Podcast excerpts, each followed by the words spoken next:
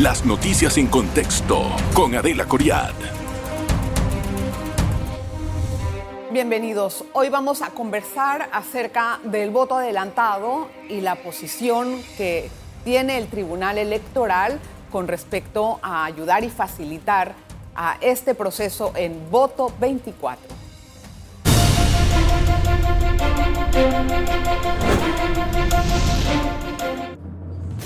Bueno, es para las personas que tienen profesiones que les obliga a transportarse a otras partes del país o tal vez para si usted va a viajar al extranjero. El voto adelantado la vez pasada se hizo en el 2019 de forma presencial y en esta ocasión se va a implementar el tema de voto en línea. Vamos a conversar con Sharon Sinclair, ella es director nacional del registro, con, del registro civil del Tribunal Electoral para saber de qué va a tratar este voto adelantado. Gracias por estar con nosotros, Sharon. Bienvenida. Gracias, Adelita. La verdad que muchísimas gracias, por, por esta oportunidad para compartir con la ciudadanía cómo va a ser el proceso de voto adelantado para las elecciones de 2024. A mí me interesa mucho este tema porque si bien es cierto, es eh, más moderno y novedoso, también genera cierta, eh, pues, eh, cierta sospecha de algunas personas de la población, que qué pasa con los votos, cómo se hace. Entonces, primero empecemos. ¿Quiénes pueden tener derecho al voto adelantado? Vamos, vamos a hacer como un pequeño recuento. Eh, el voto adelantado viene desde el año 2009. Empezamos con voto por correo postal. Las personas tenían que mandar su voto, teníamos que mandar la papeleta físicamente y devolverla. Eso fue en el 2009. 2014 también tuvimos voto mixto, Tuvimos un voto que también se podía mandar por correo, también hubo voto por internet y un voto presencial dentro del país para los panameños que residen en el exterior. Y en el 2019 la votación fue para los que viven fuera, totalmente el voto fue por internet y, el, hubo un voto presencial para aquellos que no lograron votar dentro del periodo de voto adelantado y se presentaban a la mesa de votación. Eso para estas elecciones ya no es así, solamente la posibilidad es votar por internet.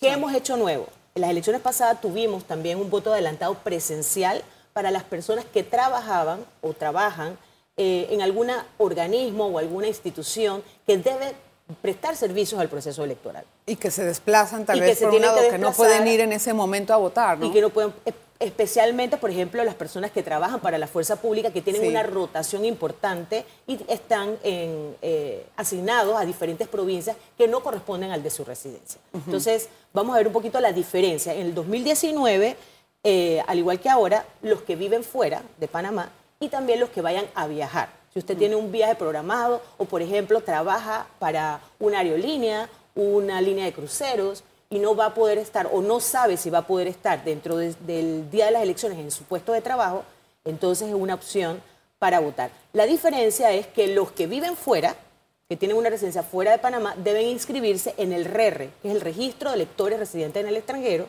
y los que viven dentro de Panamá y vayan a viajar, se deben inscribir en el registro de electores residentes en el país, que se llama REVA, voto adelantado dentro del país. Ahora, Son dos registros. ¿Esos registros uno se puede inscribir dentro de la página del Tribunal Electoral? En esta oportunidad, el proceso...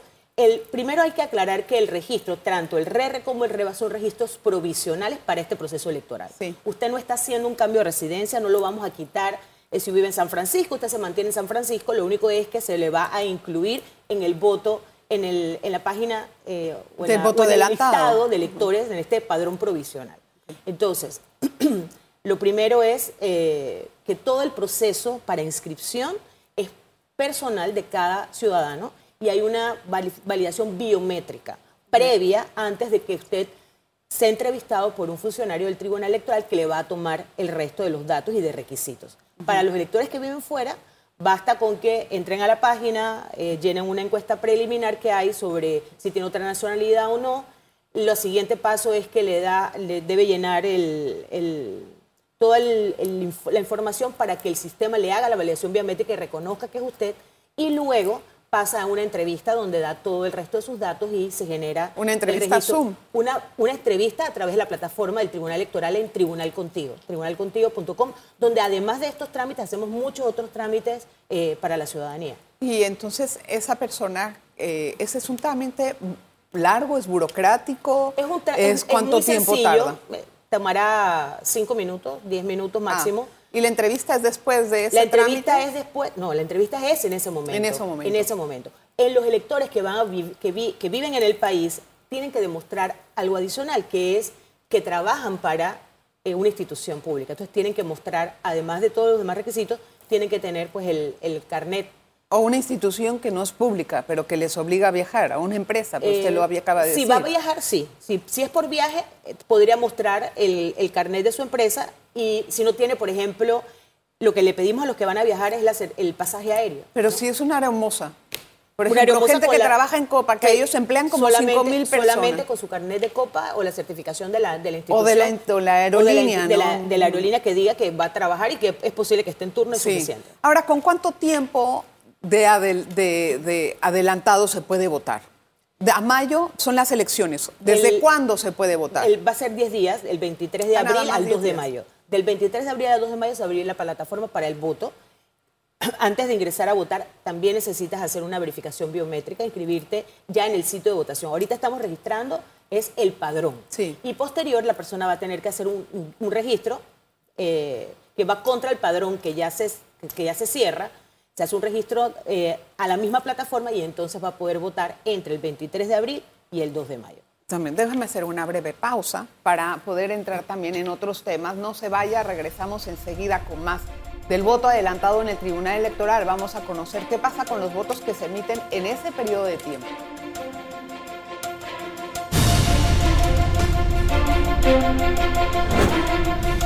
Hoy conversamos con Sharon Sinclair, ella es directora nacional de registro civil del Tribunal Electoral.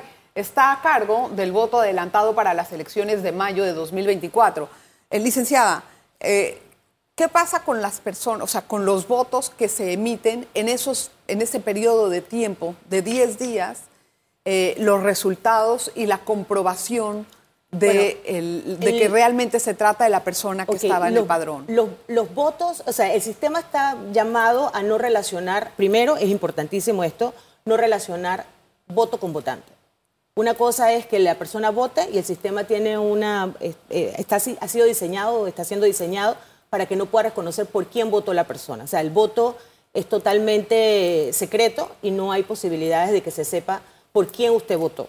Además, esos votos se quedan encriptados, se quedan ahí y no se van a, se, se bajan, se deben bajar de acuerdo a lo que estableció el decreto el 3 de marzo, se resguardan El 3 de marzo. el 3 de mayo, perdón. Ah. El 3 de mayo. Y el 5 de mayo, el día del escrutinio, es cuando se hace el escrutinio.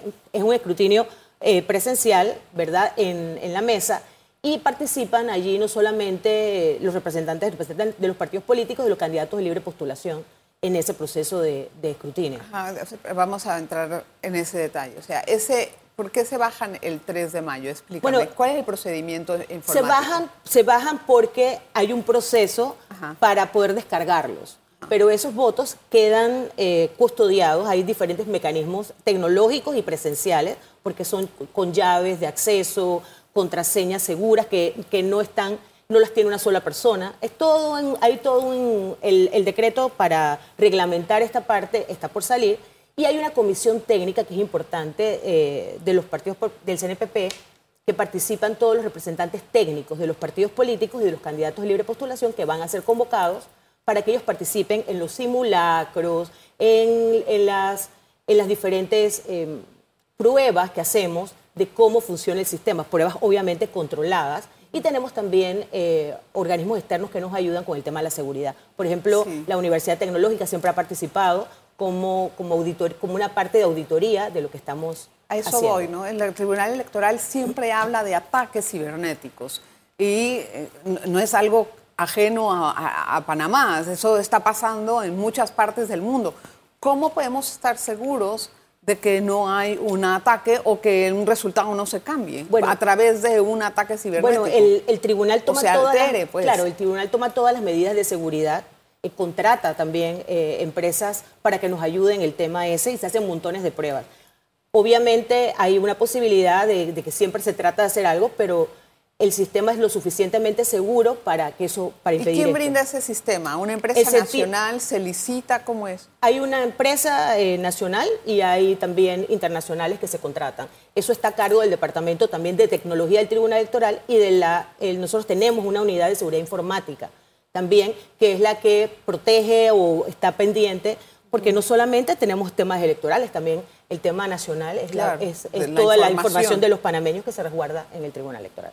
¿Y esa, y ese, esa plataforma ya se, ya se licitó, ya se contrató o están por hacer No, ya ese la paso? plataforma, o sea, la plataforma de voto electrónico, de voto por internet ya se tiene. Es así, pero esa sí, la de... esa la se de- está, en este momento la estamos eh, adecuando para las elecciones que vienen y hay un proceso en este momento pues de, de esa parte. ¿Esa plataforma es la misma que se ha Es usado? la misma que se ha usado en las, en las veces anteriores, en todos los procesos de voto por internet que hemos tenido. Igualmente va a ser para el voto Va a adelantado. ser igual para el voto adelantado. ¿Eso es una empresa nacional la que lo provee o es...? Eh, eh, creo que la empresa no es nacional, pero tiene una subsidiaria en Panamá. Y entonces, cuando se baja el material, que estábamos en esa parte, se resguarda, dice usted, encriptado. ¿Y en dónde se hace ese conteo? ¿En el tribunal? En, el ¿En tribunal qué- en- electoral. En, el, en una, en una en la- dentro de la institución, en la sede principal, vamos a tener esas mesas. Van a ser dos meses en realidad de votación y una junta especial de escrutinio, porque recuerden que estos votos pasan a la Junta Nacional para ser contados directamente. Entonces nosotros tenemos la mesa del RERRE, que va a recibir todos los votos de electores residentes en el extranjero, y la mesa del REBA, que va a recibir los de, Panamá, eh, los, los de- de- los de- hechos en Panamá. ¿De qué población estamos hablando aproximadamente? Eh, Mira, ¿Cuántos es- votos son Es difícil poder calcular. eh, tal vez la, la- la votación, los grupos que más pueden tener personas en esta oportunidad, hemos incluido también a los médicos y las enfermeras, a los periodistas que no estaban, al Ministerio Público, al órgano judicial, por razón de los turnos que ellos tienen. Y hay un estamento, obviamente, de la fuerza pública también, todo lo que es Senan, Senafront. Esos son como que son, 25.000. que son personas que realmente están fuera de sus áreas ¿Pero de... ustedes lo incluyen eh, automáticamente o es que cada miembro No, de esos... Cada persona, esto es voluntario. Esto, Esto- es un no, tema. o sea, pero tienes que registrarte, me Claro, estaba la hablando. persona tiene que registrarse, la persona tiene que hacer el registro. Ok, digamos, en 2019, ¿cuánta gente votó adelantado? En el 2019 por internet 1.294 votaron y 80 presenciales para voto eh, para los residentes extranjeros.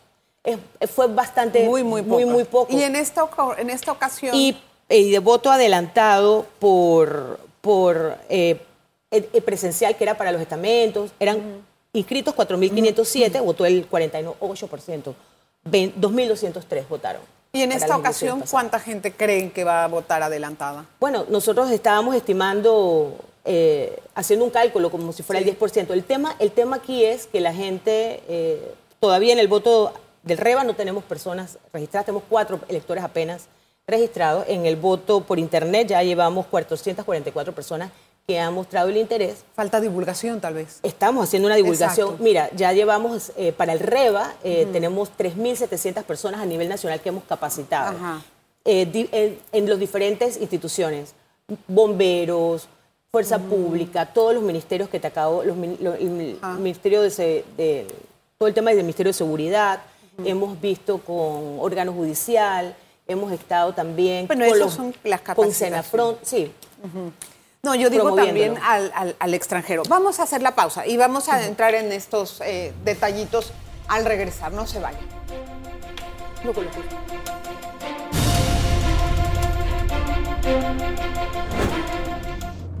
Gracias por continuar en sintonía. Hoy hablamos con Sharon Sinclair, ella es directora del Registro Civil del Tribunal Electoral y hablamos acerca del voto adelantado. Ya hemos dicho qué grupos de actividades pueden estar en este voto adelantado, Claro, pero se me ha quedado en los diplomáticos.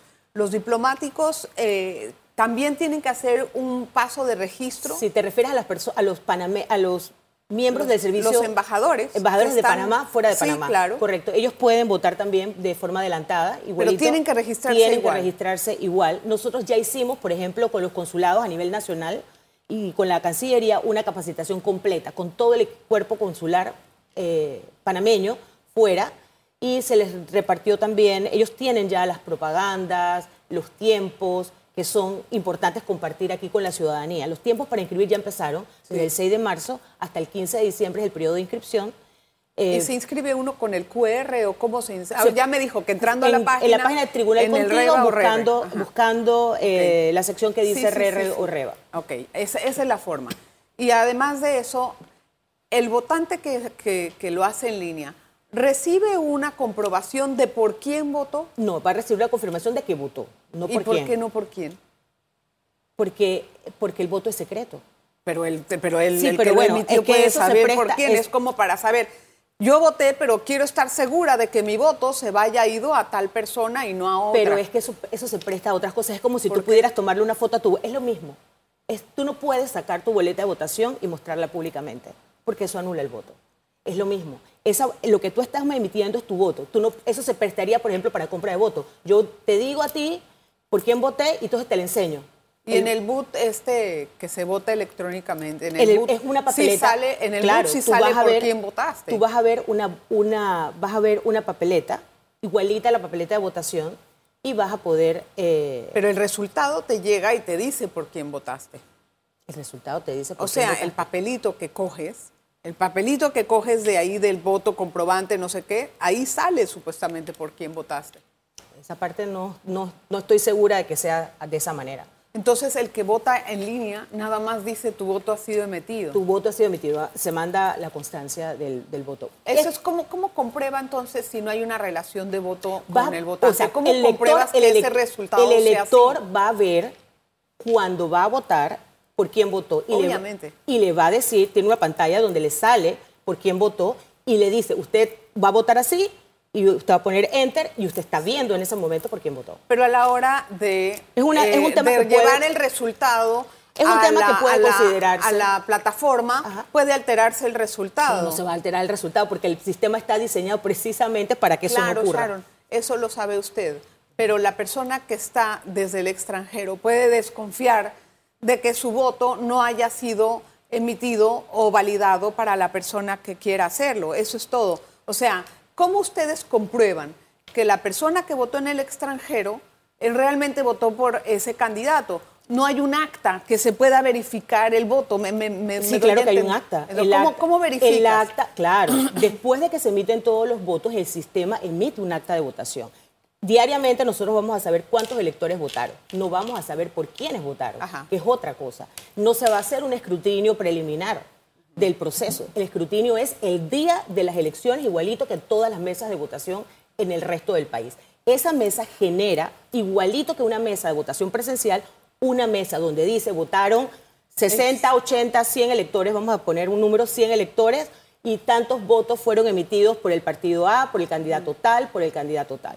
Eso es transparente, es totalmente eh, transparente y se va a saber exactamente cuántos electores votaron, por quiénes votaron, pero no hay Cuando se una relación, pero no va a haber una relación No vas a saber electores. si este votó por aquel. Exactamente, es que no puede Bueno, haber es como porque- una bol- boleta porque de parte papel, de las como la garantías, papeleta que yo claro, recibo igual, parte pero- de las garantías de este sistema es precisamente mantener el secreto del voto. Claro, eh, no, no, no, abogamos por lo contrario, sino por eh, esclarecer el proceso de comprobar Lo de que la comprobar, persona, la que, persona lo va a comprobar, claro que sí, diga, porque en ese "Ay, momento ese no el sistema a él sí le va a dar una información. Por eso te pregunto, Claro, a él si a él le dan en el sistema votó Pero usted por antes de votar, no le vamos a mandar un correo Ah, electrónico ya, diciéndole, ok, usted entiendo. votó por tal persona, Claro, porque, porque, eso se, presta para malas otras cosas. cosas. Eso sí es La- verdad. Ajá. Se presta a otras Ahora, cosas. los jóvenes tienen un papel fundamental en esta votación. Sharon, tenemos una población interesante de personas que cumplen la mayoría de edad.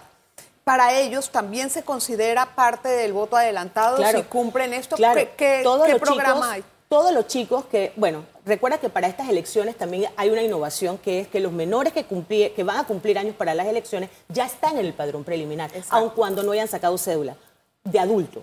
Si se tenían cédula juvenil, ellos ya están en el padrón preliminar. ¿Y si no tenían los cédula chicos- juvenil? Si no están en cédula juvenil, tienen que hacer el proceso ahora. A partir de agosto empezamos a hacer la cedulación adelantada para que los chicos que van a cumplir 18 años antes del 5 de mayo tengan su cédula, ¿verdad? Hagan su proceso de inscripción y sean incorporados al padrón.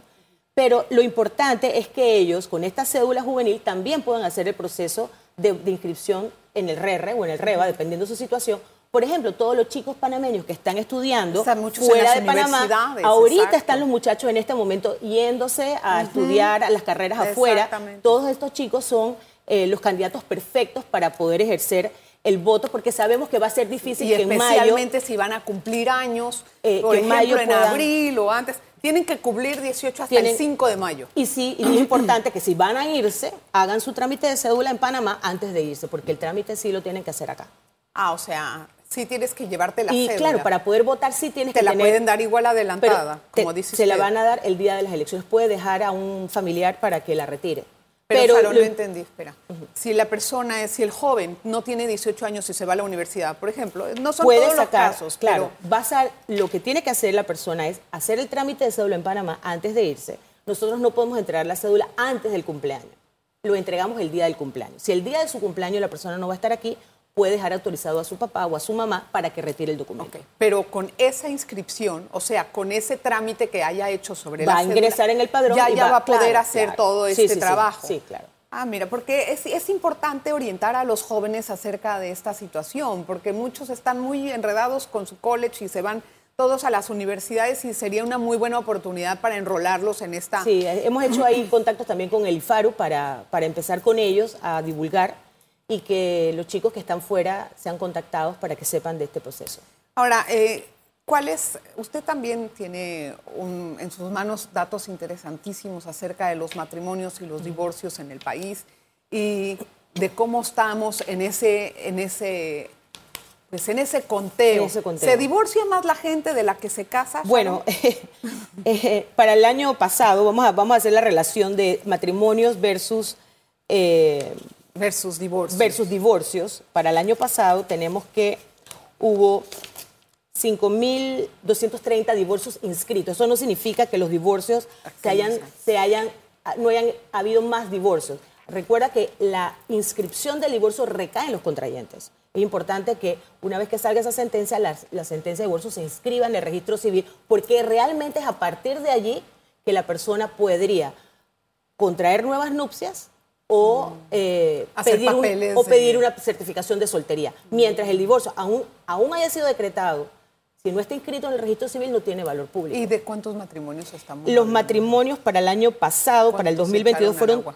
13.321 O matrimonios. sea, que casi la El mitad doble. se divorcian. El do- sí, bueno, pero no podemos saber, eh, habría que hacer Claro. un estudio aquí. Fueron ¿Desde cuándo 5.000, se casaron Es, aquellos? menos- es mucho menos de la mitad, un 40%. ¿Y eso qué le dice usted como directora de registro civil? Bueno, nosotros en el tribunal lo que estamos haciendo y participamos muchísimo en, en realizar matrimonios eh, también para la comunidad. Hemos hecho matrimonios con instituciones como la CENIAF para promover la familia. Dentro de la institución también tenemos una política de, de realizar matrimonios especiales, por ejemplo, cuando viene Navidad, fiestas patrias, hacemos matrimonios temáticos para incentivar la importancia, ¿verdad?, de, de- de la unión Lo que pasa es que en estas matrimonial a través de la familia. El compromiso ya cuesta mucho dinero. ¿Entiende? El compromiso es la verdad. El compromiso de tener una pareja, una casa, la adquisición de bienes, eh, el mantener a una familia, ya está, está haciéndose más difícil para los jóvenes. No, no quiero ponerle en aprietos con números, pero en relación al año pasado, al año antepasado, digamos, se, se casaron más personas que este, yo no sé si tiene El promedio, no, el promedio de los últimos tres años, bueno, en el 2019 eh, hubo, fueron 4.791. En la pandemia sí bajó muchísimo porque Claro. en la pandemia las instituciones estuvieron cerradas y no se estuvieron celebrando matrimonio, fueron 3.000 3.368 y para, ya para, eso estoy hablando de divorcios, estoy hablando de los divorcios. Ajá. En cuanto a los matrimonios, para el 2019 fueron 12.041 en el 20, 6.935. Sí. Prácticamente, Aún así se la- aún casaron. así las personas se casaron. Y para el 21, la- el promedio se ha mantenido en 13.000, 13.500. Mira qué interesante. Es, es- bueno, es- esos datos dan mucho que decir, porque de ahí también puedes ver tasas de natalidad, puedes ver este, Sí, bueno, otras, eh, otras- creo, que la- creo que el censo nos va a ayudar muchísimo. Sí. Eh, los resultados del censo, cuando ya se terminen de publicar, eh, van, a, van a ser importantes para ver algunas Sí, cosas. Nosotros, por ejemplo, estamos esperando también los resultados del censo, ya hemos compartido algunas cosas para el tema de, de, de subregistro de nacimiento. ¿Cuánto nos demoramos, verdad, en inscribir los nacimientos? y dónde están esas, Esos esas- subregistros. esos subregistros y dónde están esas brechas que hay que llenar. Por lo general en áreas apartadas y en la Y de comarca. difícil acceso. Gracias, Sharon. Mucha suerte. Ya sabe, bueno, si necesita más información, puede meterse en la página del Tribunal Electoral, buscar la recomendación y ahí hacer su inscripción. Muchísimas gracias por estar con Gracias por invitarnos, Gracias, de verdad. Hasta luego. Y gracias a usted por la atención que dispensa a este espacio. Las noticias en contexto con Adela Coriad. Revive este programa entrando al canal 1 de BOD de Tigo.